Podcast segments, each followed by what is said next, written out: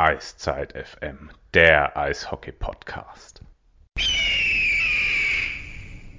Einen schönen guten Abend, herzlich willkommen. Eiszeit FM hier, euer kleines Familienprogramm zum Eishockey, zu All Things Hockey und dem Schwerpunkt Adler Mannheim. Jo, momentan reden wir vielleicht mehr über Eishockey und weniger über unseren Schwerpunkt, weil die Liga immer noch in der Schwebe ist, ob der Saisonstart klappt. Wir wollen euch informieren, auf den neuesten Stand bringen, bisschen diskutieren, Fragen stellen, ähm, bisschen bewerten, einordnen, was ist da so los. Ein Champion küren, ein MVP küren und dann vielleicht nochmal über kommende Woche reden, wo sich auch ja mit Blick aufs deutsche Eishockey noch was tun wird. Das ist so ein bisschen der Ausblick und wir ist in dem Fall natürlich auch der Phil. Hi Phil, schönen guten Abend. Schönen guten Abend, hallo. Ähm, wer sich über die Pausen bei ihm wundert, er mutet sich immer, stellt das Mikro leise und das dauert dann, bis er wieder da ist. Vielleicht lassen wir es einfach mal drin, so als Gedankenpause. Auch dabei ist heute Abend vom Mannheimer Morgen der Christian Rotter. Hi Christian. Ja, servus an alle. Und auch dabei ist, wir haben uns überlegt, wir wollen mal so eine Fanstimme ein bisschen mehr reinnehmen, weil wir uns ja doch sehr ja, mit Leuten aus dem Umfeld der Liga immer eindecken, was Gäste angeht und Themen bereden. Deshalb haben wir unsere Hörer gefragt bei Steady, ähm, wer denn mitmachen möchte bei uns in der Sendung. Ihr könnt uns unterstützen, steadyhq.com slash eiszeitfm. Wir werden das auch nochmal verlinken. Wir haben danach gefragt, ähm, es ging ein paar Zuschriften ein von Hörern, die gerne wollten. Wir werden das mit Sicherheit noch öfters machen, können wir schon mal ankündigen. Aber das Los fiel auf Marcel Knittel. Hallo Marcel, schönen guten Abend, willkommen der Sendung. Hallo, schönen guten Abend. Äh, ja, über was reden wir eigentlich? Ich fange mal an mit einer Erklärung. Ähm, die Gespräche, die wir mit der Politik seit mehreren Wochen auf allen Ebenen führen, müssen wir in den kommenden Tagen nochmal dringend intensivieren. Unser Ziel ist, dass wir mit allen 14 Clubs in die neue Saison gehen können. Das hat für uns oberste Priorität, aber nur, wenn wir bis zum 2. Oktober, wenn uns bis zum 2. Oktober verbindliche Zusagen vorliegen, werden wir am 13. November 2020 in die Saison starten. Phil, hast du 60 Millionen für die DEL über? Nee, und ich glaube auch sonst hat keiner 60 Millionen für das deutsche Eishockey über. Ähm, natürlich eine Pressemitteilung, die ja sehr, wie soll ich sagen, sehr äh, fresh rüberkommt, äh, die Pistole der Politik auf die auf die äh, Brust setzt und ich glaube nicht, dass das äh, zielführend ist bis zum 2. Oktober. Man müsste sich da eher über alternative Lösungen mal Gedanken machen, wie man vielleicht auch selbst ein bisschen Geld aufbringen kann und, und nicht immer nur äh, den Finger auf die Politik, auf die Politik dann zeigen und sagen, gib uns mal die Steuergelder. Marcel, du bist ja ähm, als Hobby hast du ja dem bist ja im Ringsport verbunden, bist da auch Vorsitzender von dem Verein in Sandhofen, kann man ja sagen. Jetzt weiß ich, dass die Ringer eine abgespeckte Saison anfangen am 3. Oktober. Also kommt ein Samstag ähm, mit der Bundesliga. Ähm, wie kommt das sozusagen, wie kommt das bei dem Ringer Marcel Knittel an, was die DEL da in den letzten Tagen verlautbart hat? Also ich fand die Pressemitteilung auch sehr unglücklich, ähm, da praktisch diese 60 Millionen da äh, zu fordern und der Politik da die äh, Pistole auf die Brust zu setzen. Und ja, für mich persönlich ist das natürlich äh, es ist ja nicht nur das Eishockey, es sind ja auch, also im Eishockey sind ja auch die Ligen unten dran und allen anderen Sportarten genauso, ähm, wo da mehr oder weniger äh, finanziell abhängig sind. Also ja, sehr unglücklich das Ganze. Ähm, ja, Christian, das ist ja jetzt eine Woche her. In der Zwischenzeit gab es wieder einige Erklärungen, ähm, Interviews, Äußerungen. Ich weiß nicht, man hat so das Gefühl, so ein bisschen konstatierte Aktion, die da gerade stattfindet. Aber wer gibt der Liga denn jetzt die 60 Millionen? Das ist eine gute Frage. Also ich glaube, wir sind uns einig, dass äh, es keine weitere Öffnung gibt. Also momentan haben wir ja diese, diese 20 Prozent ähm, Auslastung der maximalen Kapazität. Ähm, Daniel Hopp hat uns äh, heute im Interview bei Mannheimer Morgen gesagt, dass es für die SAP-Arena sogar im schlechtesten Fall bedeuten könnte, dass nur 15 Prozent aller Sitzmöglichkeiten ausgenutzt äh, werden können. Ähm, das ist eben momentan noch in der Schwebe äh, und klar ist, mit 15 Prozent Auslastung äh, wirst du wirtschaftlich keine Saison überleben. Ich habe so den Eindruck gewonnen, weil äh, viele auch äh, diese 40 bis 50 Prozent Auslastung eher in den Mund genommen haben, dass eben die Hoffnung da ist, dass die Politik diese Differenz, die man braucht, äh, um zu überleben, aufbringen soll, wie auch immer. Also 20 Prozent der Fans kommen rein, da, da kriegst du einen Betrag X. Du bräuchtest aber den Betrag Y, wenn 50 Prozent rein dürften. Das geht nicht wegen der Fallzahlen bei Corona und diese Differenz äh, müsste irgendwie ausgeglichen werden. Ich glaube, das ist das einzige Modell, was geht. Was ich mich halt frage, Phil, ähm, mit Blick auf diese 60 Millionen, das sind ja auf 14 DL-Vereine verteilt. Also lass mich rechnen, vier, etwas über 4 Millionen pro Verein, 4,2 Millionen etwa. So, die, die diese sagen, die die Vereine brauchen. Das ist doch bei einigen Vereinen schon der Liga-Etat, also der Saisonetat. Heißt das, sie haben keinerlei Einnahmen momentan? Wie darf ich, wie, also mir, mir scheint diese Summe astronomisch hoch zu sein. Ich bleibe ja. jetzt einfach mal bei dieser Zahl, dieser offiziellen Forderung, die da im Raum Ja, klar. Steht. Ja klar, also diese 60 Millionen, die stehen ja natürlich im Raum wie ein großer Elefant. Es weiß aber wirklich keiner, wie diese 60 Millionen zustande kommen. Zumindest habe ich es jetzt auch noch nicht, äh, konnte mir es auch noch keiner erklären. Äh, ich habe es jetzt so verstanden, dass es, dass sie die 20 Prozent Auslastung genommen haben als fester Bestandteil und haben darauf äh, ihre Zahlen äh, gerechnet und sind dann auf diese 60 Millionen gekommen. Wobei ich auch glaube, dass von diesen 14 Clubs dann nicht jeder 4 Millionen bekommen würde, weil manche brauchen ja mehr Geld, manche brauchen weniger. Laut ICG News könnten drei Clubs spielen. Wer die drei Clubs sind, äh, ja, da muss man sich nur die Etat-Tabelle mal angucken. Äh, ist dann eindeutig. Elf könnten es nicht, nach jetzigem Stand. Ja. Ähm, aber ja, klar, also ich weiß nicht, ich glaube, da braucht der eine mehr, der andere weniger, aber klar, vier Millionen ist von manchen natürlich schon der, äh, der Etat. Äh, viele sind ja auch noch in Kurzarbeit.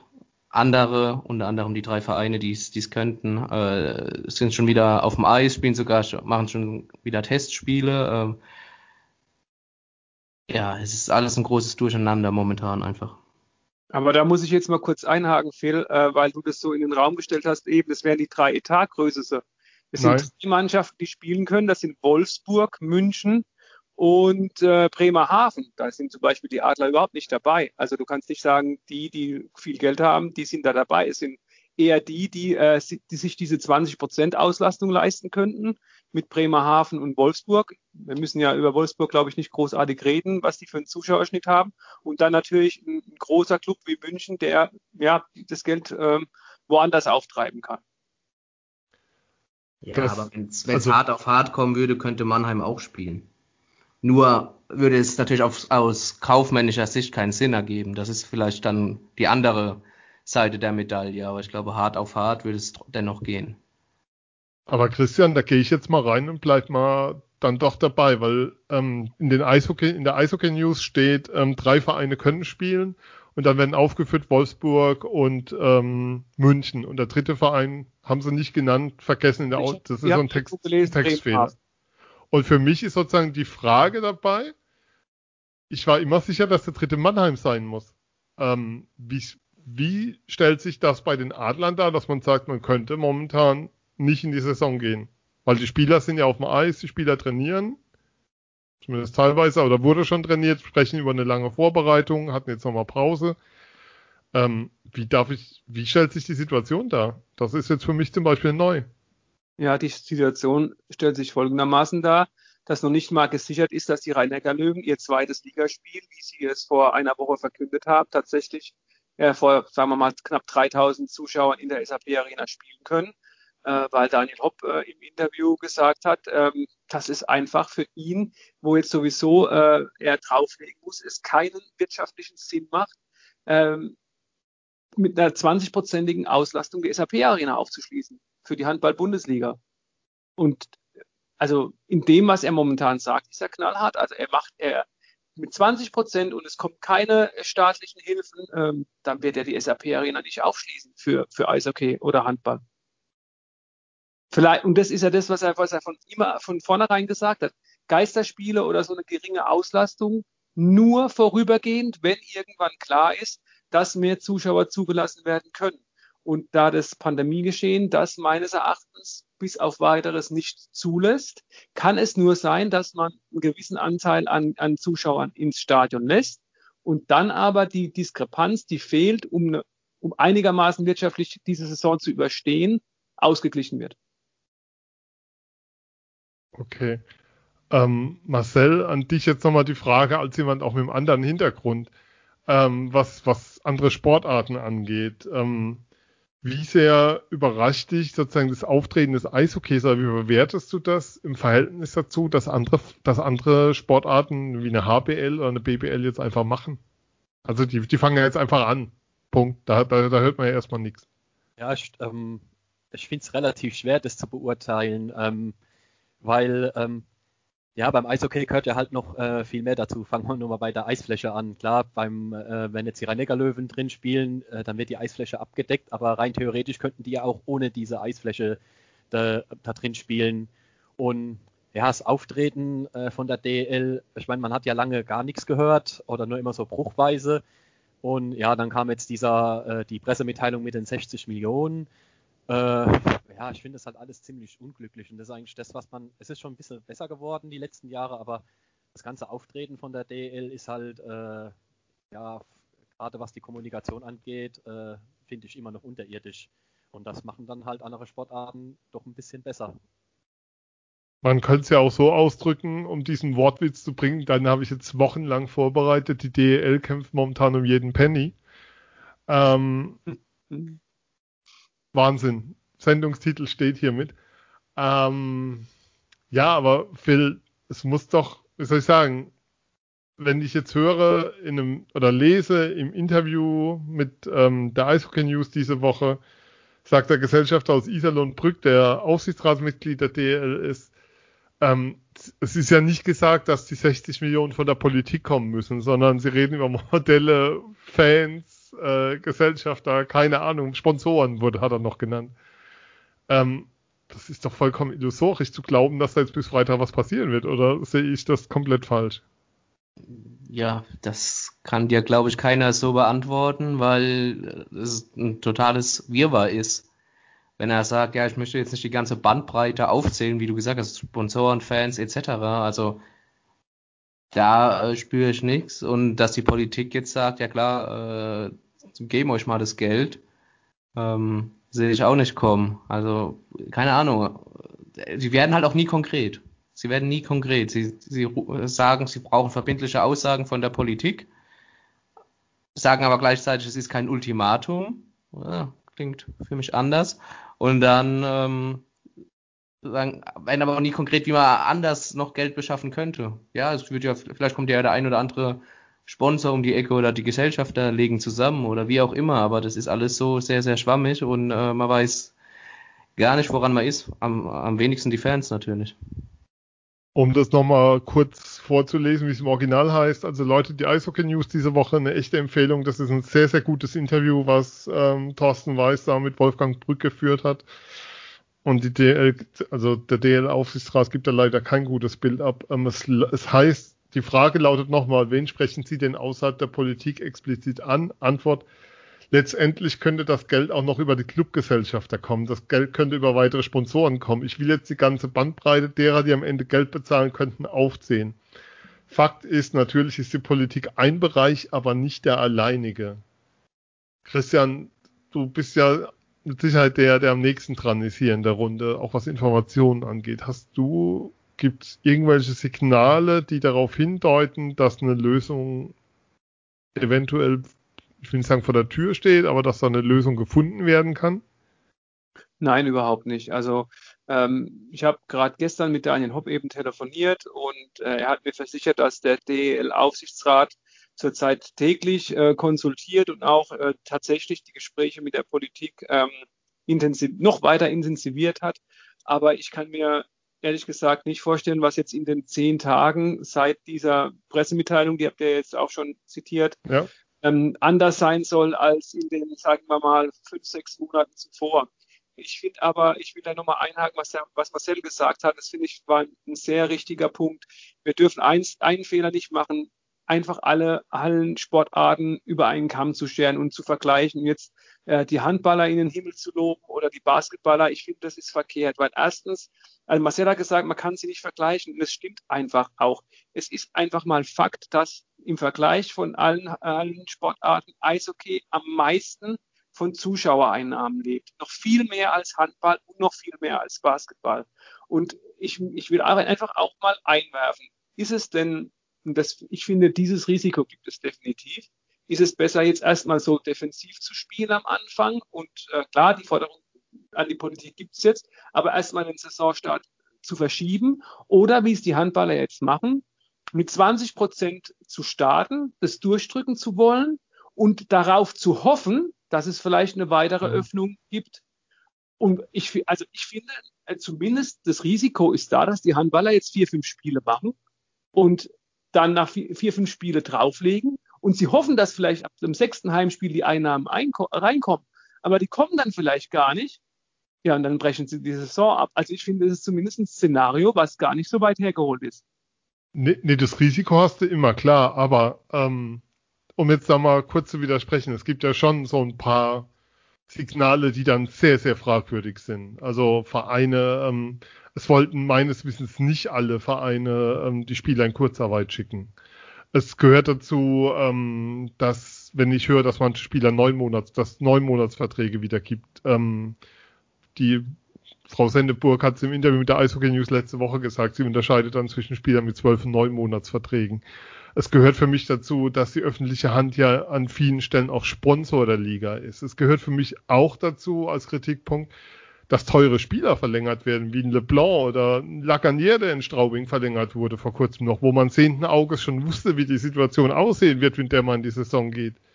Anstatt dann zu sagen, wir setzen dann eher auf Nachwuchsspieler. Ähm, die DL2 wird starten, die Oberligen werden starten.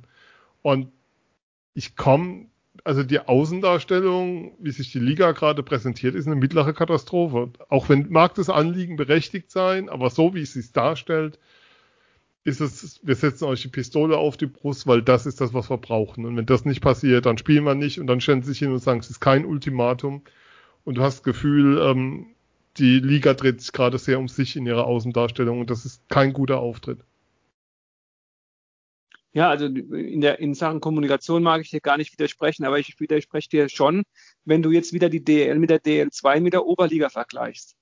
Die DL2 und die Oberliga sind einfach nicht so auf Fans angewiesen in ihrem Etat wie die DEL. Schau dir doch mal die Zuschauerschnitte an. Wenn, wenn die mit 20 Prozent Auslastung spielen können oder mit dieser Maximalgrenze von 1000, das sind einige. Natürlich haben die es auch schwer, mhm. aber können das stemmen. Aber bei der DL, wenn du normalerweise, wie jetzt, wie jetzt in Mannheim, einen Zuschauerschnitt hast von fast 12.000 und du kannst, du, du musst ja das Szenario jetzt erstmal betrachten, was dir offeriert wird. Und das sind jetzt momentan so ungefähr 2600, 2700, vielleicht sogar noch ein bisschen weniger Fans. Ich meine, äh, also da brauchen wir uns doch, glaube ich, nicht lang drüber zu unterhalten, dass es nicht möglich ist. Und Daniel ja. Hopp hat, hat heute nochmal gesagt, also ihr müsst euch einfach das mal ähm, vor Augen halten die müssen bei einem Spiel unter Corona-Bedingungen mit 2500 Fans, wo alle Auflagen erfüllt werden, Abstände eingehalten werden, Hygienekonzept hin und vorne, müssen die eine Mannschaft an Servicekräften, an Personal auffahren, wie bei einem ausverkauften Heimspiel. Ja. Ja, also, ich meine, er ist ja, ja, da kann man sagen, der Hopp, der Hopp, der hat doch das Geld, aber er ist auch Kaufmann und er kann doch nicht sehen Auges, äh, jedes mhm. Spiel für Spiel ähm, da die Kohle hinlegen. Er hat gesagt, diese 20% Auslastung sind für ihn schlechter zu realisieren als Geisterspiele. Weil bei Geisterspiele, klar, natürlich kommt da auch nichts rein, aber dann hat er die ganzen Ausgaben nicht. Klar, ähm, kann ja kurz erzählen, ich war ja am, ist ja schon wieder über eine Woche her, also gestern vor einer Woche beim Fußball in Mannheim beim Spiel gegen Köln. Und ähm, das war schon ja, war schon sehr, wie soll ich sagen, fordernd ist vielleicht das Wort, was man dazu einfällt, wenn du siehst, was da an, an Aufwand getrieben wurde und was dann Aufwand nötig war und dann waren im Endeffekt 2300 oder 2400 Zuschauer da in einem Stadion, wo halt 26,5 reingehen. Korrigiert mich, wenn die Zahl nicht stimmt, aber es war, ähm, ja, zu sehen, was da an Aufwand getrieben wird, das ist vollkommen klar. Und dass die Kosten für die Vereine, die dann dranhängen, riesengroß sind, ist auch klar. Aber ähm, die Frage ist halt auch für mich, wie realistisch ist denn, sind denn Konzepte mit einer Halle, mit, was weiß ich, selbst reden wir mal über 50% Auslastung in einer Halle wie Straubing oder Augsburg, wo du in den Umläufen kaum Platz hast, wo es sehr, sehr eng ist, wenn du aneinander vorbeigehst.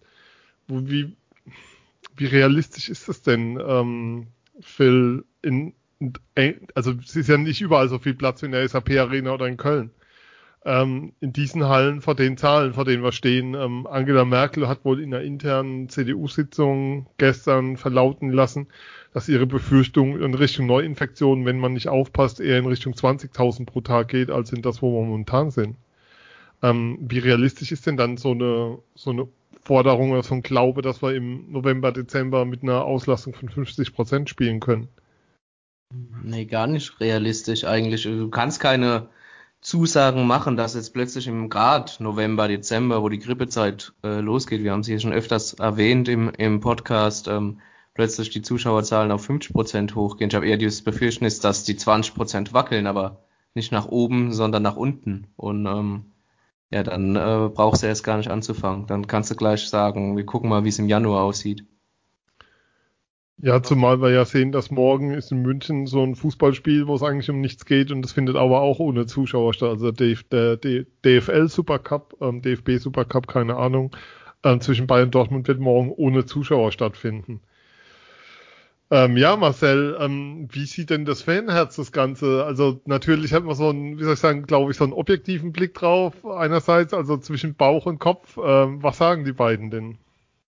Ja, natürlich, äh, auf der einen Seite würde man natürlich sehr gerne hingehen, äh, egal unter welchen Bedingungen, aber der gesunde Menschenverstand äh, sagt halt zumindest äh, mir, ähm, vor allem ich nehme ja immer meine Tochter mit, die äh, fünf Jahre alt ist, ich gehe da nicht hin, selbst unter äh, mit Abstand, mit allem drum und dran. Und deswegen habe ich mir auch dieses Jahr die Dauerkarte ähm, nicht geholt, weil mir das eigentlich mehr oder weniger von Anfang an bewusst war, wo sich das hinentwickelt. Natürlich hätte, kann, kann man sagen, ja, man darf nicht zu schwarz malen und darf das nicht zu schwarz sehen. Aber ja, äh, es, im Endeffekt kommt es halt so. Und ich meine, man sieht ja auch, was im Fußball passiert. Und genau dasselbe wird im Eishockey auch passieren. Von einer 20-prozentigen Auslastung zu reden, ist schön und gut, aber äh, steigen die Fallzahlen, wird es passieren, unter Ausschluss der Öffentlichkeit. Dann spielt, dann sitzt gar keiner drin. Und ähm, nicht damit ich, äh, nicht damit ich da jetzt sehe, mein Geld geht als Fan flöten oder sonst irgendwas, wenn ich eine Dauerkarte habe. Äh, darauf kommt es mir überhaupt äh, gar nicht an, sondern einfach um die, äh, um die äh, Vernunft und äh, was ich halt äh, daran sehe oder damit der Spielplan dann irgendwann, äh, wir wollen, wenn sie dann sagen, sie schieben noch mehr nach hinten oder dann lassen sie ein Spiel ausfallen, das ist halt, ja, für mich eigentlich alles gar nicht abwickelbar.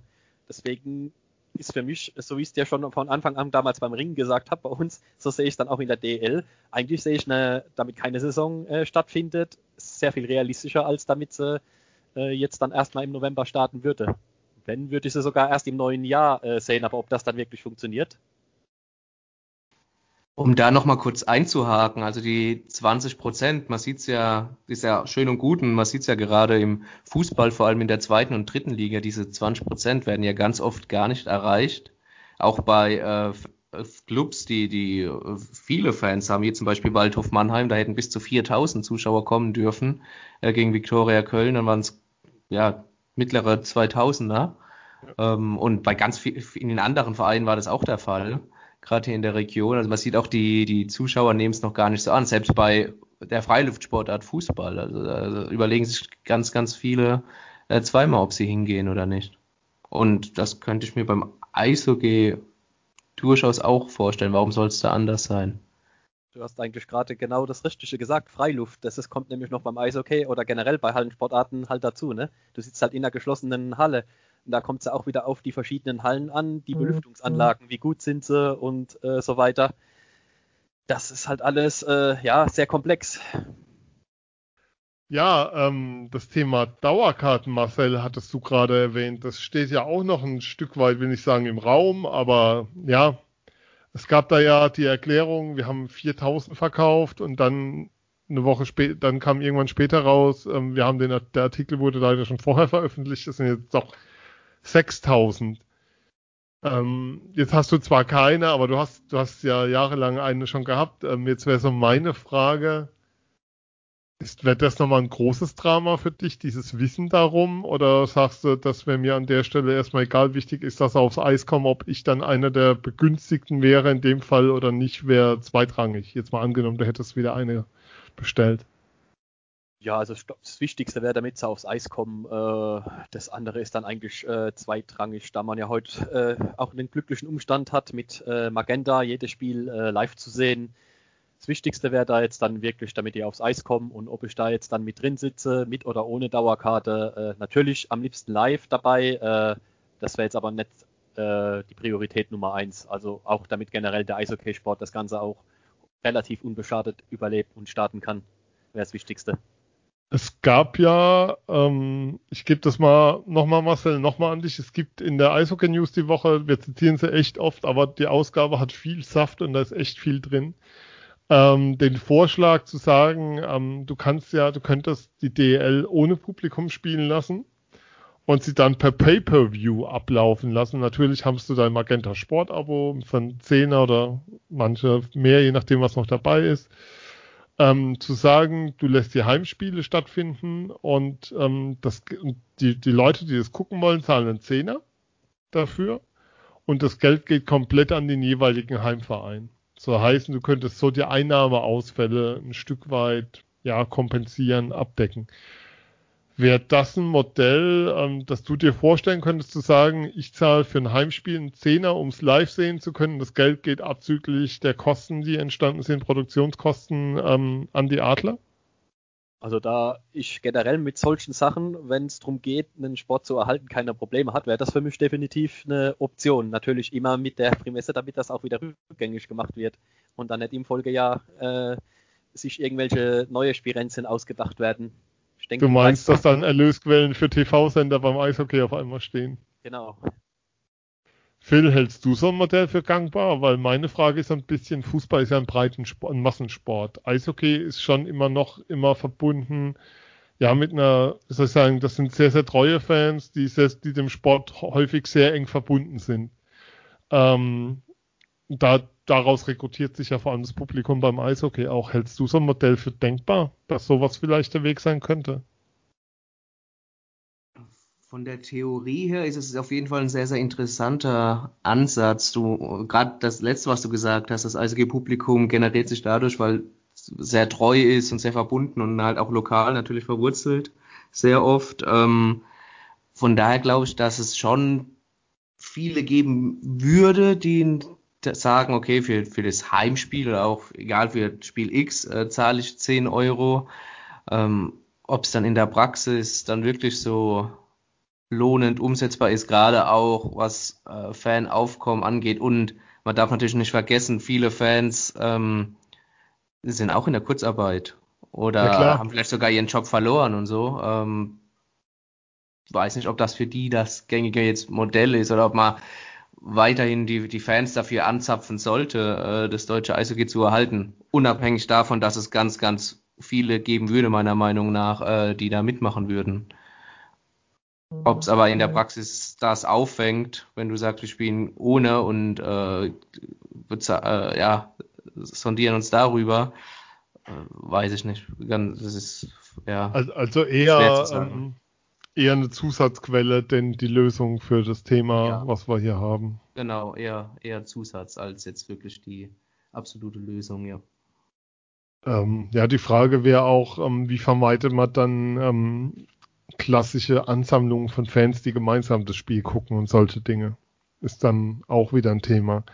Aber ja, Phil, wie könnte denn eine Alternative aussehen, was den Saisonstart angeht, was das Datum angeht? Also Wolfgang Brück spricht im Interview ähm, davon, dass es weiterhin Gedankenmodelle gibt, die 52 Spiele auch zu spielen die Saison. wenn es nicht dazu kommt, ähm, dass man im November starten kann. Wie realistisch ist denn so ein Szenario? Weil im Mai wird die WM sein, nach aktuellen Planungen, wobei da ist ja immer noch die Frage, wo sie sein wird. Das wird ja auch nochmal ein spannendes Thema. Äh, ja, wie realistisch ist so ein Szenario? Ja, also sollte man den 13. November als Starttermin nicht einhalten können, was wir, glaube ich, jetzt hier in der Runde auch äh, alle glauben, das wird jetzt am, am Freitag entschieden, ähm, dann ist halt die Frage, startet man im Dezember? Dann ist es vielleicht noch möglich mit 52 Spielen. Sagt man, jetzt mal verschiedene Szenarien, wir fangen im Januar an, weil wir uns, weil wir trotzdem ja Eishockey spielen wollen. Also dann sind für mich 52 Spiele nicht mehr realistisch oder man sagt sogar, dann äh, lass man die Saison komplett ausfallen, wobei das natürlich der absolute Worst Case wäre. Aber ja, wie vorhin schon gesagt, man wird halt nie konkret. Man sagt, man hat Gedankenspiele, man hat den, seit dem Abbruch der Saison Anfang März, ähm, aber nichts in diese Richtung gehört. Es wurde nie konkret. Man hat sich doch immer wieder äh, darauf verlassen, dass die Politik da schon Entscheidungen erstmal treffen soll und notfalls halt aushelfen soll oder ausgleichen soll finanziell. Und ja, es ist äh, ganz, ganz schwer äh, zu beantworten, vor allem ja, weil es halt eben so schwammig ist. Ja, Marcel, wie, Philipp hat es ja angesprochen, die Möglichkeit, dass es vielleicht auch keine Saison geben könnte. Wie groß wäre denn der Schaden für den Sport? Ich denke. Das wäre wär das sozusagen der Super-GAU oder, oder gibt es da noch eine Perspektive danach oder wie kann man sich das vorstellen? Ich denke schon, damit das so ein Stück weit ähm, der Super-GAU wäre. Ich meine, wenn man sich überlegt, äh, ich glaube, der Tag bevor die Meldung kam von der DL mit dem Saisonstart wegen der Forderung der 60 Millionen, war ja die äh, Meldung mit dem Leon Dreiseitel praktisch, äh, ne, damit er zum MVP, MVP gewählt wurde in der MVP, ja. äh, MVP genau. Und äh, ja, praktisch die, äh, die größte Meldung äh, fürs deutsche Eishockey. Bloß kannst du damit eigentlich mehr oder weniger nichts anfangen, weil sollte das wirklich so weit kommen, damit die Saison abgesagt wird, ja, also ich denke, äh, auch so, wenn man es mal weiterspielt, auf den Nachwuchs gesehen und irgendwelche Eishallen jetzt äh, wo irgendwo stehen, wo die Eisfläche gerade noch so betrieben wird, weil halt Nachwuchsförderung ist, das hängt ja auch alles hinten dran. Man kann es ja nicht nur auf die DL beziehen. Da hängen ja noch viele Sachen wie ein Rattenschwanz hinten dran. Das macht, glaube ich, auf die Zukunft gesehen, äh, wären das keine rosische Aussichten, wenn die Saison komplett nicht stattfindet also ich will jetzt bestimmt kein, kein Schwarzmaler sein, aber äh, selbst beim Deutschen Eishockeybund wird momentan gerade dieses Szenario durchgesprochen. Heute gab es eine Schalte mit Stefan Scheidnagel ähm, und Toni Söderholm. Und da wurde genau diese Frage gestellt. Was, was würde das denn für die Nationalmannschaft bedeuten, die nächsten Mai eine WM spielen muss, wenn es keinen Ligaspielbetrieb gibt? Die, die Eishockeyspieler, die Nationalspieler müssen ja spielen, um in Form zu kommen. Und da gibt es tatsächlich Szenario, dass äh, der DEB die kompletten äh, Länderspielpausen, die zur Verfügung stehen, das ist, äh, glaube ich, einmal jetzt erstmal der, der Deutschland Cup im November, dann gibt es nochmal eine kurze Möglichkeit im Dezember und im Februar, äh, dass, dass dann da eben äh, diese, diese Lücken genutzt wird, um, um Spiele zu äh, absolvieren für die Nationalspieler. Und dann will man die, die WM-Vorbereitung äh, nach vorne ziehen, um noch mehr Testspiele zu machen als äh, ohnehin jetzt momentan mit dieser European Hockey League äh, da vereinbart sind. Oder Ho Hockey Challenge. Ja, also, ne, ja. also wie gesagt, es gibt tatsächlich schon Sch Gedankenspiele, die in der Schublade liegen. Was passiert, wenn? Christian, nochmal an die Frage an dich. Ähm, wie groß wäre denn der Schaden für den Sport? Boah, also das zu beziffern, ich glaube, da fehlt mir momentan auch jegliche Fantasie. Ja. Das ist wirklich, wenn, wenn eine ganze Sportart quasi ein Jahr raus ist, oder es sind ja dann fast sogar anderthalb Jahre, und äh, Anfang 2022 stehen ja dann die Olympischen Spiele in Peking an. Also da kannst du, da kannst du das ganze Olympiamärchen 2018 in Pyeongchang nehmen und die Tonne kloppen. Also da hast, da hast du alles verspielt. Deswegen, ähm, das war jetzt wirklich das Worst-Case-Szenario, mhm. was ich da jetzt mal an die Wand gemalt habe. Ich glaube nicht, dass sich äh, die deutsche Eishockey-Liga äh, es tatsächlich nicht nur finanziell, sondern auch so leisten kann, ähm, für Standing die Saison ausfallen zu lassen. Gerade auch, ich meine, ich hatte das vorhin gesagt, dass andere Ligen andere Probleme oder anders großartige Probleme haben, die andere Dimensionen haben. Wenn, wenn natürlich der Sportinteressierte sieht, Mensch, die, die Handballer spielen, die Basketballer spielen und Eishockey findet nicht statt, ich glaube nicht, dass, dass, dass sich die DL das erlauben kann. Ich habe nochmal ähm, in der Vorbereitung Gernot Trippgard im Spiegel am Sonntag, ein, nee, am Samstag ein Interview gegeben, wo er auch den Satz gesagt hat, wir werden spielen, Phil. Stopp, da, auch da muss ich, sorry, kurz okay. einhaken. Hau ich habe nämlich diesen Text, ich habe diesen Text am Sonntag in meinem Dienst bearbeitet und hatte tatsächlich ähm, die Überschrift Trippke schließt Saisonabsage aus. Und abends kam dann von der deutschen Presseagentur nochmal eine überholte Version. Da hat sich Trippke quasi nochmal selbst revidiert und hat gemeint, er hat in diesem Interview mit dem Spiegel nur sagen wollen, dass am 2. Oktober, also jetzt am Freitag, die Saison nicht abgesagt wird. Ich hatte nämlich auch am Wochenende das okay. gelesen und hatte dann wieder Hoffnung, dass, es, dass wir eine Eishockey-Saison in der DL sehen werden. Und am Sonntagabend äh, wurde mir so ein bisschen schon wieder der, der Wind aus den Segeln genommen. Das ist spannend, weil die Aussage lautet original. Äh, wir wollen auf jeden Fall wieder spielen und wir werden die Saison nicht absagen. Das sind wir den Fans, Partnern, Spielern, dem Nachwuchs und der Nationalmannschaft schuldig. Originalzitat. Genau. Und diese Aussage hat er dann äh, am, im, am späten Sonntagabend ähm, im Gespräch mit der deutschen Presseagentur wieder zurückgenommen. Phil, ähm, was können denn die Spieler beitragen? Alexander Sulzer, der ist ja jetzt Geschäftsführer dieser, dieser SVE, ich nehme an, Spielervereinigung Eishockey, würde ich jetzt mal übersetzen, nicht SVE Edenkoben, für alle, die früher mal im Südwestfußball unterwegs waren. Ähm, was können die Spieler beitragen? Alexander Sulzer kündigt an, man führt Gespräche, man will, man will seinen Teil dazu beitragen, aber wie kann das aussehen? Ja, das kann dir wahrscheinlich nur Alexander Sulzer beantworten. Ähm, klar ist, äh, die, die, Spieler verzichten ja schon auf Geld. Äh, da ist die, die Grenze relativ ausgereizt. Hätten eher dann die Manager gucken müssen und die sportlichen Verantwortlichen, dass sie ihren Kader entsprechend kleiner halten, anstatt, das haben wir ja auch anfangs schon erwähnt, ja. äh, so aufzublasen, als wäre es eine ganz normale Saison ohne Corona und vor allem dann natürlich auch mit Auf- und Abstieg, was ja jetzt auch vertagt wurde. Ähm, von daher, wir können die Spieler helfen. Die Spieler können nur versuchen, das hat ja Alexander Sulzer auch äh, angedeutet, Kontakte zu knüpfen zu Geldgebern, sei es nun jetzt äh, Sponsoren oder äh, Politik dann halt auch. Und angeblich soll es ja laut Alexander Sulzer einen guten Kontakt geben in die Politik, der in einem Ausschuss sitzt, der sich sowohl im, im sportlichen als auch im finanziellen auskennt. Aber das hätte man wahrscheinlich einfach mal nachrecherchieren können, wer sowohl im Sport als auch im Finanzausschuss sitzt. Ich ja. muss gestehen, ich habe es nicht getan, ja. Man hätte auch einfach nachfragen können im Interview. Oder man hätte halt auch einfach mal konkreter werden können. Aber wie gesagt, da sind wir wieder, wir drehen wir uns im Kreis, es ist doch alles wieder sehr, sehr offen und sehr, sehr schwammig. Gerade was diese Alternativlösungen angeht. Christian. Und das schon seit, seit, seit März einfach, seit diese Saison ja. abgebrochen wurde, wurde sich nicht damit beschäftigt oder nicht in diesem Maße, dass man jetzt schon konkrete Lösungen äh, zeigen könnte oder aufzeigen könnte, äh, was passiert denn, wenn wir nicht das ganze Geld bekommen von der Politik? Was ist denn, wenn die Politik nicht einspringt? Wie können wir denn trotzdem gewährleisten, dass wir irgendwie spielen? Das, das vermisse ich ja. die ganze Zeit irgendwie. Das ist, das ist schon ein zentraler Punkt. Also man hat ja viel Lob dafür kassiert, dass man, also bekommen und zurecht bekommen, dass man so konsequent die Saison abgebrochen hat, nachdem die Regular Season rum war. Und dann hat man irgendwie Prinzip Hoffnung und viel mehr war dann, also Gefühl nicht, was so an, an Neuem gekommen ist und was man da so entwickelt hat und so. Ähm, aber Christian, nochmal die Frage an dich. Wie nehmen die, du hast ja einige Interviews auch mit Spielern geführt, die zu lesen waren. Wie nehmen denn die Spieler die Situation wahr?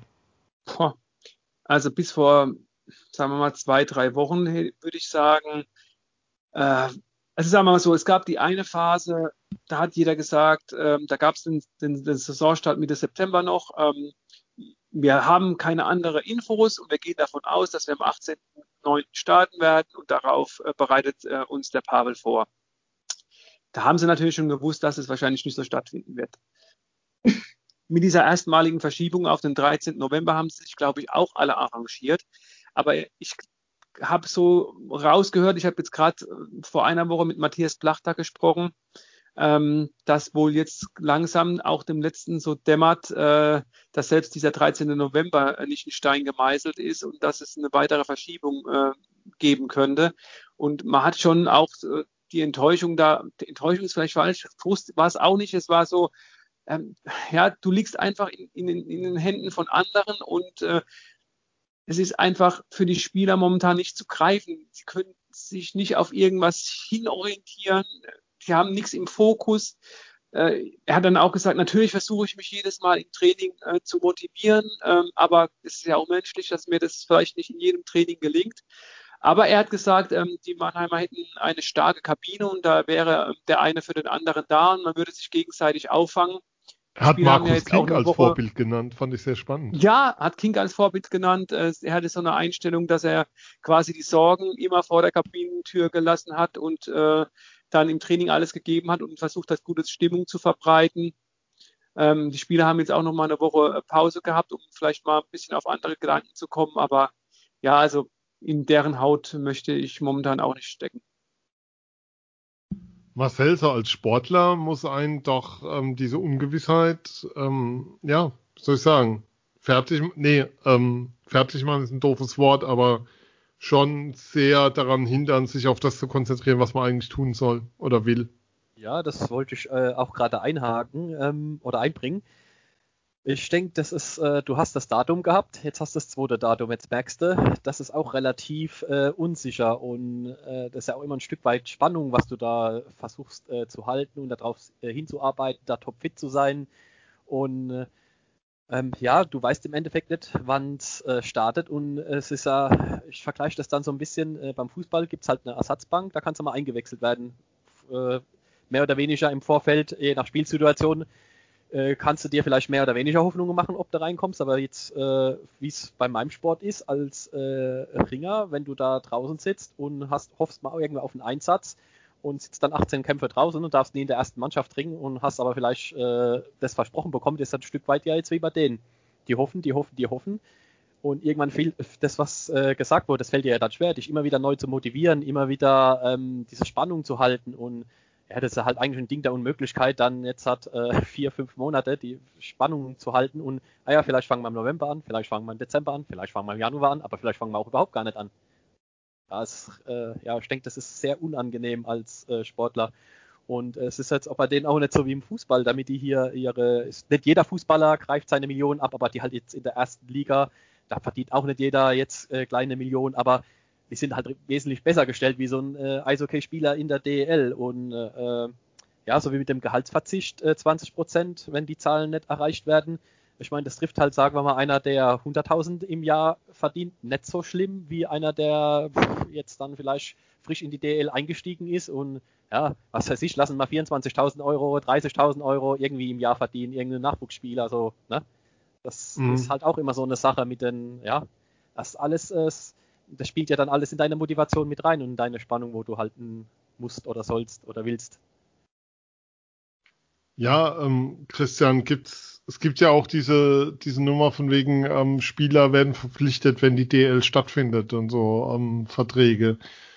Ähm, ist da was zu beobachten, dass es da schon, wie soll ich sagen, erste Absatzbewegungen gibt, weil Schweden spielt ja, um jetzt mal eine Liga zu nennen. Finnland spielt auch, in der Schweiz wird wohl auch gespielt. Ähm, in Tschechien liegt es jetzt momentan brach etwas. Österreich hat begonnen. Österreich hat begonnen, da sind ja auch ein paar Münchner hin ausgeliehen. Ähm, das wird auch ein sportliches Ausbluten werden, wenn die Liga nicht spielen sollte. Ja, definitiv. Äh, also bis vor, bis vor ein paar Tagen hieß es ja noch, äh, vielleicht äh, hat, haben die DL-Vereine, die jetzt noch nicht ähm, ihren Kader voll haben, ein bisschen Glück in dieser Situation, weil viele Nordamerika-Profis sich nach dem Job umgucken und dann nach Deutschland vielleicht auch kommen. Jetzt muss man natürlich das andere sehen. Wenn die DL auch nicht spielt, dann gibt's da den, den Aderlass. Die Gefahr besteht auf jeden Fall, ist ja ganz klar. Tim Stützler hat heute übrigens gesagt, dass es für ihn ähm, Stand jetzt äh, überhaupt keine Option ist, irgendwo im Ausland zu spielen, weil ähm, er wurde gefragt, weil Peterka und so, die spielen ja jetzt in, in mhm. Österreich, aber er hat halt in Mannheim einen Vertrag und äh, momentan ist es nicht, nicht denkbar, dass er irgendwie an einen anderen Verein ausgeliehen wird. Ähm, es könnte natürlich theoretisch, äh, wenn, wenn der NHL-Club, der ihn jetzt dann in der Nacht von Dienstag auf Mittwoch zieht, ähm, sagt, okay, wir wollen, dass du Spielpraxis äh, bekommst und die ist in der DL nicht möglich. Klar, wie gesagt, die, die Europarechte halten die Adler, aber vielleicht findet, findet man dann doch eine andere Lösung. Aber Stand jetzt ähm, ist es für ihn kein Thema.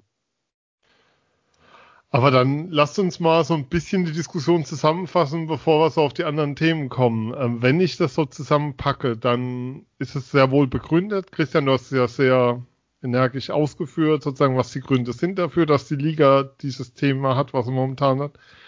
Aber auf der anderen Seite, über das, was wir auch besprochen haben, ist für mich so das Gefühl, Phil, ich gebe das mal an dich, dass der Druck auf die Liga starten zu müssen, trotz der finanziellen Zwänge, denen sie unterworfen ist, eigentlich sehr, sehr groß ist und das, ja, wie soll ich sagen, dass du es ja eigentlich nicht leisten kannst, als solche Eishockey-Liga nicht zu spielen diese Saison. Ja, genau. Das äh, haben wir ja so eigentlich gesagt, weil es einfach äh, vom Standing her äh, eine absolute Katastrophe wäre. Also da, da können sie noch so viele Pressemitteilungen schreiben, die, die können da nicht mithalten. Wenn die, wenn die Saison abgesagt wird, äh, ist es ein Image-Schaden, den du wahrscheinlich nicht mehr so schnell aufholen kannst. Da brauchst du Jahre dafür, um da wieder die ganze Arbeit, die du die, die letzten zehn Jahre oder ja doch zehn Jahre geleistet hast, äh, stürzen einfach in sich zusammen. Marcel, wie wäre das denn für dich? Ähm, müsste der Gedanke jetzt, es findet keine Saison statt. Ähm, und dann würde die DL sagen, ja, aber 2021, 2022 spielen wir auf jeden Fall wieder. Müsste da viel passieren, dass du sagst, ja, ich glaube euch das und gehe wieder hin? Oder wäre das für dich dann auch so, ja, wie soll ich sagen, so ein Stück weit Schlag, Vertrauensverlust, was auch immer, wie, wie man es nennt, man wendet sich anderen Dingen zu?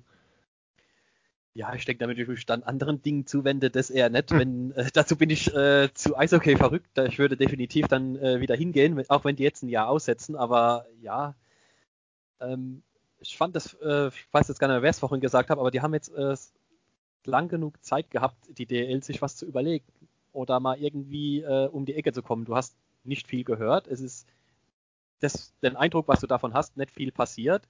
Und dann kam dieser Hilferuf. Und das ist halt schon so ein Stück weit, wo du dir denkst, boah, ja, und jetzt ist so ein hilfloses Ausrudern, Ausrudern in alle Richtungen, wo du dir denkst, äh, welches Konzept, die haben bestimmt ein Konzept, aber entweder kommunizieren sie es ganz schlecht oder es gibt doch keins. Ist, oder kein richtiges und man weiß nicht, wie man verfahren soll. Und hat halt, weil alles spitz auf Knopf genäht ist, was im Profisport nicht unbedingt jetzt eine Unbekannte ist, aber beim Eishockey kommt es mir persönlich oft so vor, du hast was eine Zahl zu nennen, Etat von 10 Millionen, verplanst aber äh, 10,6 Millionen, weil du kommst ja bestimmt in die Playoffs und da auch weit. Und äh, zum Schluss äh, spielst du eine bescheidene Saison. Äh, die äh, Zuschauer kommen nicht, das passiert ja dann auch oft beim Eishockey, dann wird sich beschwert, ja, äh, unsere Zuschauer kommen nicht in die Hallen und wir haben doch so viel investiert, dann ist halt der äh, der Sport schlecht und dann haben, sind nur 9 Millionen eingenommen, äh, also oder man ja. hat eine Unterdeckung vom Etat von 1, 2 Millionen. Das ist halt immer mein persönlicher Eindruck, was ich so beim Eishockey, nicht bei allen Clubs, aber halt so oft gerade in der DL habe. Und äh, ja, da muss man sich halt auch, müsste man sich halt auch mal Gedanken drüber machen. Klar, man will halt immer erfolgreich sein, investiert so viel wie möglich.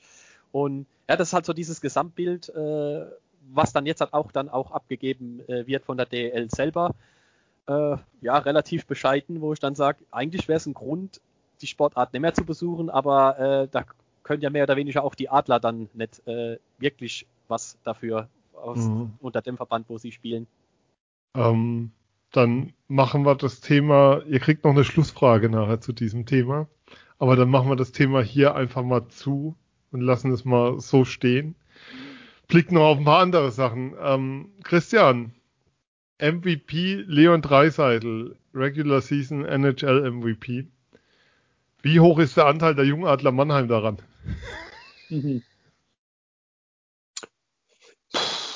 Gute Frage. Lässt sich in Prozenten bestimmt nicht ähm, einschätzen, aber er sagt immer wieder, dass er dankbar für die Jahre in Mannheim ist. Ähm, klar, er bezeichnet sich immer als, als Kölner, aber ich glaube, die, die Jahre unter, unter Helmut der Rafen, Frank Fischöder haben, haben ihn schon auch bereit gemacht äh, für ähm, die NHL. Aber ich denke auch, ähm, da muss man äh, so ein kleines bisschen auch mal als, als Mannheimer dann ein bisschen zurücknehmen und schon auch sagen, ich glaube, so die, die letzte, den letzten großen Feinschliff hat es halt dann halt doch drüben in Nordamerika gegeben. Er ist ja auch sehr jung rübergegangen in die Western Hockey League. Ähm, ja, bestimmt ein, eine wichtige Etappe, aber meines Erachtens nicht die entscheidende. Das war mit Augenzwinkern versehen, wer das jetzt gerade ernst genommen hat. Ähm, Phil, jetzt haben wir irgendwie 50 Minuten über DL geredet und der nach Journalistenmeinung beste Eishockeyspieler der stärksten Liga der Welt kommt aus Deutschland. Dann fällt das schon ein bisschen runter und fällt auch in der Öffentlichkeit leider ein bisschen runter. Ähm, welchen Wert hat denn diese Auszeichnung, also für, auch fürs deutsche Eishockey? Also zum, zum ersten, äh, dass es runterfällt, es, es war leider zu erwarten. Äh, das ist auch so ein bisschen typisch Eishockey. Äh, ja, die, dann hat es am Ende doch nicht die Stellung, die man sich dann immer wieder erhofft. Aber ja, was für Auswirkungen hat es? ist phänomenal. Es ist das Beste, was im deutschen Eishockey hätte passieren können, dass ein deutscher Spieler der MVP wird der Regular Season ähm, Topscorer wird, äh, Rekorde aufstellt, dementsprechend natürlich und äh, damit kannst du natürlich eigentlich richtig, richtig werben. Ähm, Christian hat es ja auch geschrieben in äh, seinem Artikel bzw. in seinem Kommentar, dass äh, Dreiseitel fast noch äh, zu leise ist für, für, den, für den Stellenwert, den er hat. Er ist der beste Spieler der NHL und so gesehen natürlich äh, überspitzt, aber die NHL ist die beste Liga der Welt, also ist er dementsprechend auch erstmal der beste Spieler der Welt und ähm, ja, müsste vielleicht noch viel, viel mehr gepusht werden und äh, vermarktet werden, um auch dann das deutsche Eishockey noch größer zu machen und die, und die Sportart größer zu machen. Ähnlich wie äh, Dirk Nowitzki, den er ja auch immer als äh, Vorbild sieht und auch nennt. Ähm, aber ja, da, da, da fehlt es dann dementsprechend nochmal, müsste es viel mehr, viel mehr auskosten, aber kein Zweifel, die, die Auszeichnung an sich ist, ist phänomenal fürs deutsche Eishockey. Jetzt muss es nur ähnlich wie Olympia Silber damals in Peking, äh, in Peking sage ich in Pyeongchang, ähm, ähm, man muss halt was draus machen. Pyeongchang hat mal aus der Silbermedaille hat mal ein bisschen was gemacht. Es, es sind mehr Kinder im Eishockey, die sich da angemeldet haben und spielen. Wäre vielleicht sogar noch mehr gegangen, aber wer sind wir, um das äh, abschließend beurteilen zu können? Aber ja, jetzt Dreisal, das, das müssen nochmal den Push geben, auch wenn es jetzt gerade runterfällt. wegen ja. Absage, die im Raum steht, der DL oder Verlegung zumindest mal. Weiß jemand von euch, mal blöd reingefragt, gab es schon mal einen Stürmer, der MVP wurde, der eine negative Plus-Minus-Bilanz hatte? 107 Punkte und minus 7, das ist, ich habe gedacht, jo, nur so als Frage ist mir aufgefallen ähm, beim Blick nochmal in die Stats, als ich für mein Sportpodcast.de dazu was machte. Ähm, ja, äh, wenn ich da ganz kurz, ja. also ich will bestimmt nicht, nicht meckern oder so, aber es ist halt der, der Regular Season MVP, ne? Er sagt es ja selbst immer wieder und da ist halt schon auch viel Wahrheit dran. Er würde, würde alles dagegen äh, ja. eintauschen, mal einen Stanley Cup zu holen. Ich finde, es ist nun mal was anderes, äh, wenn man diese, diese Leistung eben dann auch mal, äh, dann auch in den Playoffs zeigt, ne? Ich, da, da muss, da muss halt auch noch was kommen, ne? Ja, wobei, ich glaube, der Punkt ist dann, er, übrigens aus Mannheimer Sicht spannend, sein Agent ist hier Schipona. Die älteren MAC-Fans erinnern sich noch dran. An ihn. Ähm, ja, es ist eben echt spannend zu sehen, dass Edmonton es Jahr für Jahr nicht schafft, ähm, die vielleicht zwei besten Offensivspieler der Liga zu haben oder zwei der besten Center der Liga zu haben und es nicht schafft, ein Team zu bauen, wie es die Penguins über Jahre geschafft haben, mit einem Center-Paar 1 und 2 darum ein Team zu bauen, wo du einen Titel mitspielen kannst. Und das, das ist, das ist eigentlich schon, schon eine Leistung für sich, was die Oilers da Jahr für Jahr hinkriegen. Aber ähm, Stanley Cup, Phil, bleiben wir doch bei dir. Ähm, Tampa Bay Lightning. Ich habe die verlieren gesehen im November, äh, Ende Oktober noch bei den Rangers. Kein überraschender Sieger, aber muss man sagen, verdienter Sieger, gerade nach dem, was die letzten Jahre durchgegangen sind. Ja, klar, äh, um ganz klassisch zu bleiben, am Ende hat sich die größere Qualität einfach durchgesetzt. Und das bei den Verletzten, diese hatten, Und das ja. bei den Verletzten, ja. Nicht zuletzt äh, Steve Stamkos, der gefehlt hat. bei Dallas hat man ja so das Gefühl gehabt, die Playoffs über, äh, so jetzt, jetzt scheiden sie aus, die Runde. Oh, mhm. okay, die haben sie geschafft, jetzt, jetzt sind sie aber fällig. Von daher auch allergrößten Respekt an, an Dallas, dass sie überhaupt so weit gekommen sind und, äh, den, und Tampa Bay immerhin zwei Spiele abgenommen hat. Aber an, am Ende war es tatsächlich die, die größere Qualität, trotz Verletzung und das Team halt, wie es halt so ist im Sport, das weniger Fehler gemacht hat. Gerade wenn man sich jetzt das äh, Spiel 6 nochmal anschaut ähm, das dann den Titel gewonnen hat. Und auch, wie du gesagt hast, völlig verdient und überfällig eigentlich. Da waren wir letztes Jahr das Überteam und sind dann mit 4-0 gegen Columbus direkt raus. Haben, glaube ich, so ziemlich jeden Rekord gebrochen, waren irgendwie im Januar schon für die Playoffs qualifiziert und ging dann mit 4-0 raus und dieses Jahr, ja, sehr verdientes Team. Hoffnung, ähm, Marcel, für Mo Seider. Ähm, Tampa wurde ja von Steve Eiserman gebaut. Könnte man Hoffnung geben für Jake Nagy und Detroit auf Dauer? ja. Ja, äh, da reicht, reicht an der Stelle. Ähm, Draft, ähm, Christian, da, du hast gesagt, Tim Stützle, Schalter, hat was erzählt. Erzähl mal, was hat er denn erzählt? Ja, er hat erzählt, dass äh, also er war sehr äh, forsch in seinem Auftreten, was ich sehr sehr positiv, also sehr positiv empfand. Er hat schon geäußert, dass er definitiv unter den, den Top 3 gezogen werden möchte. Das ist sein Ziel. Ähm, hat auch ein bisschen über den Draftabend erzählt. Was ich äh, wirklich sehr, sehr cool finde, äh, ist, dass er wohl nicht nur seine, seine Agenten und seine, seine Eltern um sich herum hat, sondern auch die, die Adlermannschaft. Ähm, in der oh, Nacht von cool. Dienstag auf, auf Mittwoch. Die machen so einen äh, so ein, so ein Draftabend.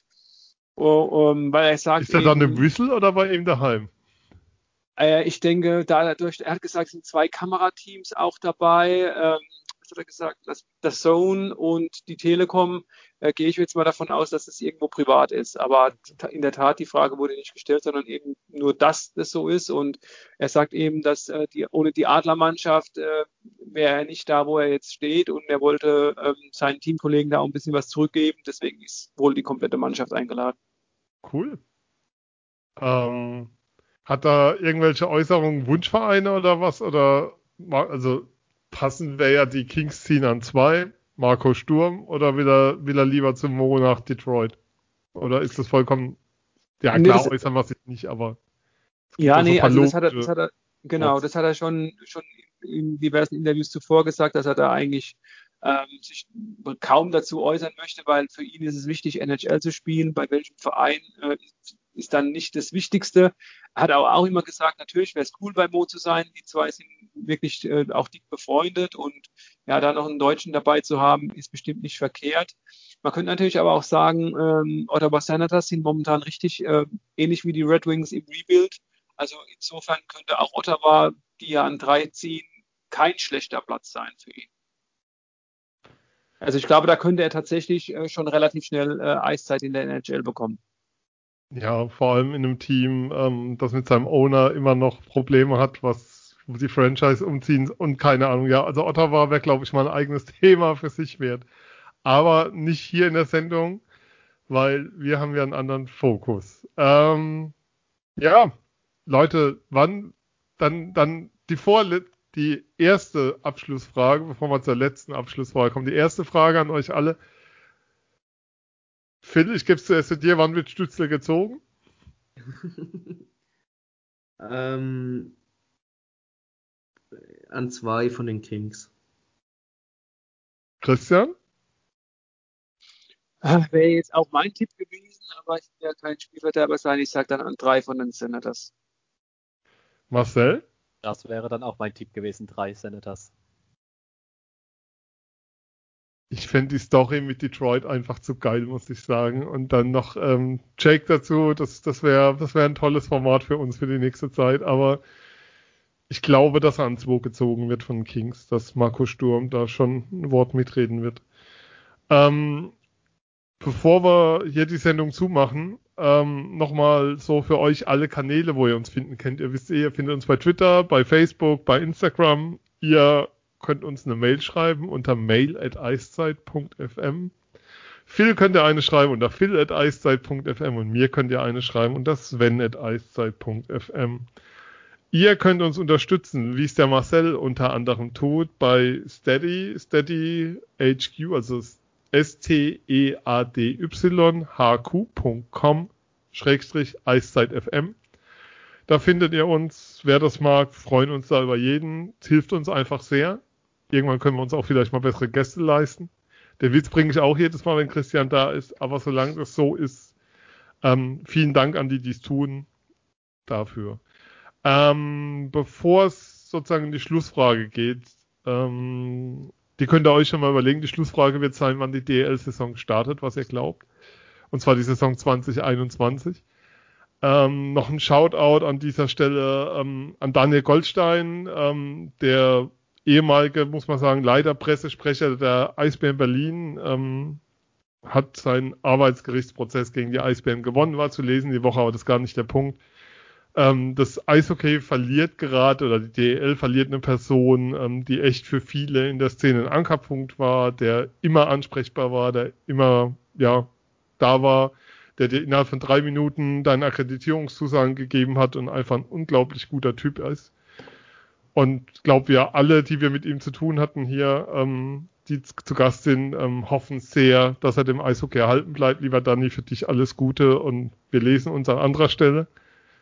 Und ja, jetzt geht's dann in die Abschlussrunde. Phil, wann startet die DL-Saison? Ich mache natürlich auch mit versprochen. Ich hoffe, ich hoffe inständig, dass sie am 13. 13. November startet. Ich glaube es aber nicht. Und ich sage Januar mit, mit zugekniffenen, ängstlichen Augen. Mit 26 Spielen und Playoffs. Ja, best of three. Ja, um. Marcel, wann startet die DL-Saison? Natürlich hoffe ich auch, der 13.11., aber ich sehe es, habe ich ja vorhin schon gesagt, ich sehe es auch eher im Januar. Christian. Also, wenn eine, wenn wir eine DL-Saison sehen sollten, dann glaube ich, dass wir um, die, um Weihnachten beginnen werden. Ich glaube auch nicht, dass an dem 13. November festgehalten wird, weil es gibt eine Planung, die noch in der Schublade liegt. Das ist eben um, um Weihnachten rum dann eine 52er Runde zu spielen und auf die Playoffs zu verzichten. Ich glaube, ähm, das ist das Einzige, was dann noch möglich ist, weil ähm, die Vereine brauchen eben die Einnahmequellen. Und ähm, da kann man jetzt auch nicht sagen, wir, verkürzen die Hauptrunde und spielen kürzere Playoffs, sondern dann behält man, hält man tatsächlich an dieser 52er Hauptrunde fest. Und da ist wohl der, das letztmögliche Datum die Woche vor Weihnachten. Und äh, ich glaube, so 20. Dezember, 52 Spiele, keine Playoffs der DL statt unter Baum. Das klingt eigentlich ganz gut. Ähm, Finde es jetzt spannend, dass, dass keiner getippt hat, dass es keine Saison geben wird. Aber ich bin ehrlich, ich kann mir das auch nicht vorstellen. Ich kann mir nicht vorstellen, dass die Liga und alles, was damit zusammenhängt, sich diesen Offenbarungseid leisten kann und leisten wird. Ich glaube auch, dass wir eine Saison sehen, ähm, Dezember, ähm, 13. November glaube ich auch nicht dran ähm, weil die Liga, glaube ich, am Freitag sich noch mehr Zeit geben wird und vielleicht auch nochmal das Thema Druck erhöhen wird. Das, dieser, dieser 2. Oktober ist ja auch ein Termin, wo man gesagt hat, der reicht dann noch, um eine vernünftige Saisonvorbereitung hinzubekommen. Aber ich glaube, wir werden eine Saison sehen, in welcher Form dann auch immer. Leute, das war ein hartes Brot heute. Erstmal danke an euch fürs Zuhören da draußen, aber natürlich ein großer Dank an Marcel. Danke für deine Zeit. Gerne großer Dank auch an Christian Rotter von Mannheimer Morgen. Ihr könnt ihn lesen unter morgenweb.de. Lest seine Artikel, reißt den Leuten das Blatt aus der Hand, schließt Digital-Abos ab. Die können es gebrauchen. Christian, danke für deine Zeit. Immer wieder gerne. Und natürlich auch ein Riesendank an den Film. Ja, gerne. Und ich sage auch gerne vielen, vielen Dank fürs Zuhören. Ähm, Vielleicht kommen ja am Freitag bessere Nachrichten, wer weiß. Wir werden schauen. Vielleicht kommen wir dann auch mal wieder mit einer kurzen Einschätzung, wenn es was zum Einschätzen gibt. Es bleibt spannend, die DL hält uns auf Trab und das ohne Spiele momentan. Wie ein Podcast aussehen soll, wenn es keine Saison gibt. Über die Frage reden wir definitiv nicht, wenn's, bis es soweit ist. Euch alles Gute, bleibt gesund, passt auf euch auf, bleibt klug und bleibt uns gewogen. Vielen Dank, bis zum nächsten Mal. Tschüss. Ciao.